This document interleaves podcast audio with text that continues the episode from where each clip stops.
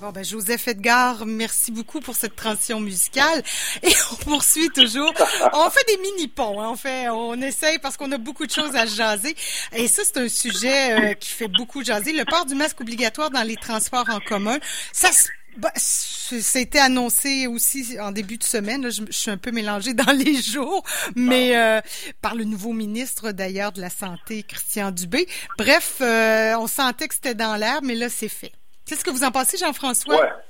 Ben écoute, euh, moi je pense que c'est une bonne chose. J'encourage ça. Il y a des gens qui vont voir là une intrusion incroyable euh, dans ce qu'on appelle en vertu du Code civil l'inviolabilité du corps humain. Bon, tu vas forcer les. Bon, OK, il y a des gens qui pensent ça. C'est vrai. Rappelons que Jean-François est avocat quand même. Oui, c'est ça. des, formations professionnelles. des formations professionnelles. Oui, oui. Il y a des gens qui ne voudront pas le porter et qui vont évoquer, bien sûr, les libertés individuelles et tout et tout, mais Sincèrement, pour le bien collectif, je pense que c'est une bonne chose qu'on l'impose. On l'impose à partir du 13 juillet, mais là, il y a encore une période de grâce là, pendant laquelle on va s'habituer, on va porter un masque dans le transport public. De sorte que ce soit vraiment obligatoire à partir du 27 juillet. Juillet, pardon, ce qui est assez tard quand ben même. Ben oui, là, tu sais, je veux dire, ça a le temps d'avoir une deuxième vague, puis euh, bon, ben, en tout cas. C'est ça. Et la grande question, c'est qui va appliquer ces règles-là?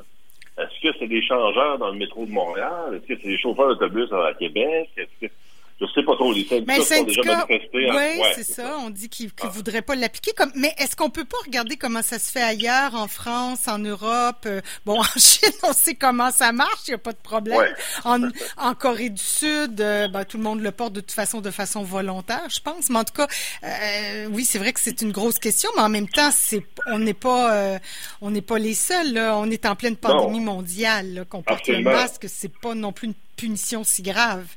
Non, Toronto vient de voter justement aussi pour l'imposition du masque, du port du couvre-visage, pardon, obligatoire dans tous les transports publics. Bon, écoute, on n'est certainement pas les seuls à faire ça. C'est réclamé à, à haut cri depuis longtemps par certaines personnes aussi. Je pense qu'on a un peu tardé du côté de la santé publique à l'imposer. Et on a tardé parce qu'on a peur des, poursuites. On a peur des poursuivis en disant vous, vous trepassez vos pouvoirs en vertu de la loi sur la santé publique, donc vous nous imposez quelque chose qui n'est pas de votre ressort. Et qui va, encore une fois, mettre en œuvre les policiers? Est-ce que les policiers vont arriver dans le métro? Est-ce qu'il y aura une surveillance accrue de la part du chauffeur? Comme tu le dis, les syndicats ont dit, nous, on ne s'occupe pas de ça, c'est pas notre rôle.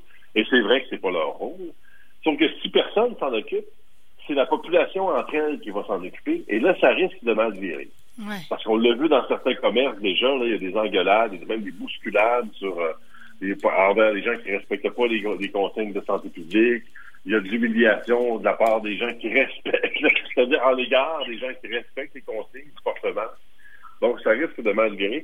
Moi, c'est tout à fait pour la mesure, mais je, elle est un peu improvisée dans le sens où on ne sait pas qui va la mettre en œuvre. Puis moi, c'est ça qui m'interroge un peu. Ouais, je vais t'entendre, Luc, mais je, je, vais revenir à ma question. Comment, dans d'autres pays, on arrive à le faire? On ne doit pas être les seuls. Là. Comment on va faire à Toronto? Comment on fait à Paris? Comment on fait ailleurs? Est-ce qu'on bon, Luc, je t'écoute là-dessus, puis je ne sais pas si tu as la réponse. Oui. Euh, ben, non, je ne l'ai pas, mais je un bout, moi. OK, OK. non, je, sais qu'en France, il est obligatoire depuis le mois de mai. Euh, donc, ici, je rejoins Jean-François quand je pense qu'on a un peu tardé, beaucoup aussi, on aurait pu l'imposer. Monsieur Legault, avec la santé publique, revient toujours avec la, la, la même la même explication. Donc, il va de façon graduelle. Euh, bon, tout ce qui a annoncé comme confinement ou comme déconfinement plutôt, euh, euh, ils vont de façon graduelle. Bon, là, on, l'impose à partir du 13 juillet, mais il sera obligatoire à partir du 27 juillet. C'est-à-dire du 13 au 27, ça sera une période d'adaptation, comme M. Legault l'a expliqué. L'autre chose, dans la grande question, c'est il n'y a personne qui va appliquer cette loi-là. M. Legault l'a dit lui-même. Il n'y a pas question d'avoir de contravention, de donner d'amende, d'avoir une police.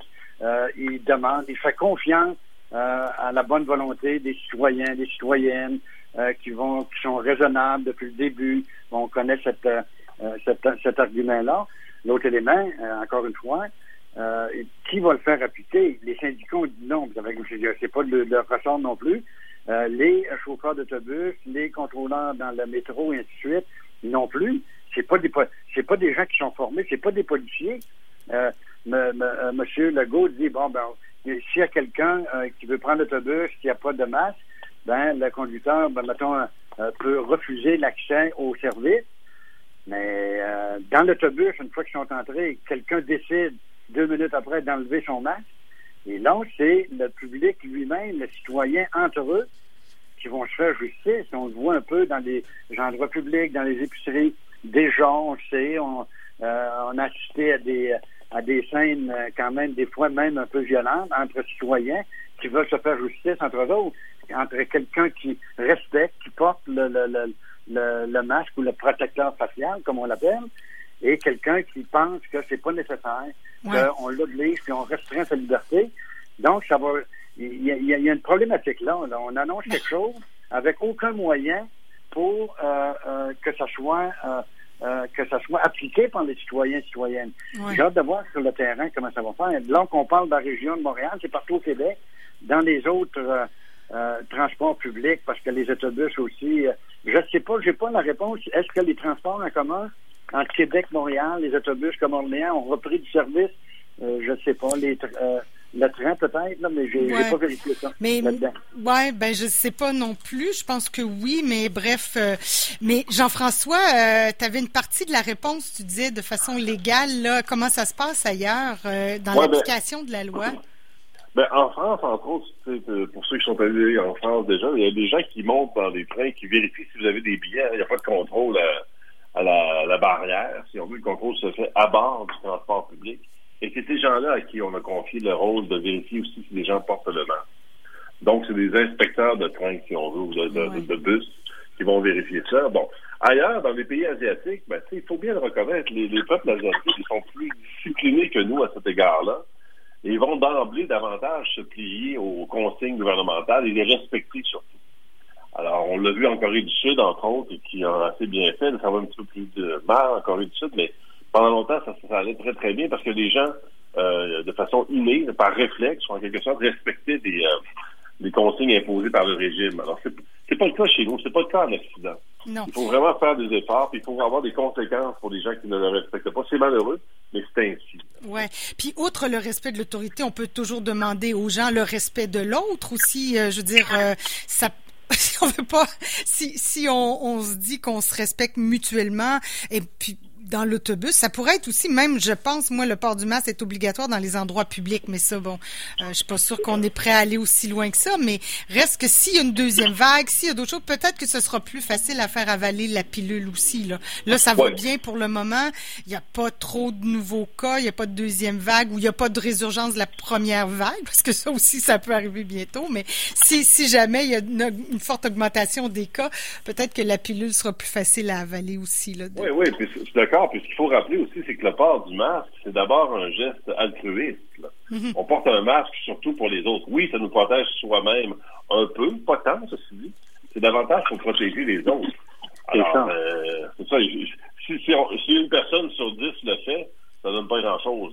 Il faut vraiment que ce soit un effort collectif et que tous les gens se disent, ben, écoutez, on comprend les raisons pour lesquelles on nous impose cette nouvelle consigne de santé publique-là, puis on va on va s'y plier. Tu sais, c'est pas. Euh, mhm. moi, je, je, c'est pas plus grave que ça.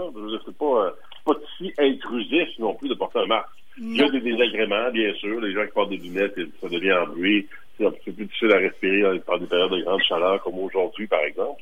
Mais le bénéfice, le bénéfice apporté sur sur tous les petits agréments que ça nous donne, il me semble que la question n'est pas difficile à répondre. Ben non, c'est ça qu'on met tout ça dans la balance. En tout cas, on, on verra comment tout ça va s'articuler à partir du 13 juillet, donc c'est imposé, mais on tolère jusqu'au 27 juillet. Ça. Bon, rendu là, on verra. Il fera peut-être il y aura peut-être plus de grande chaleur non plus.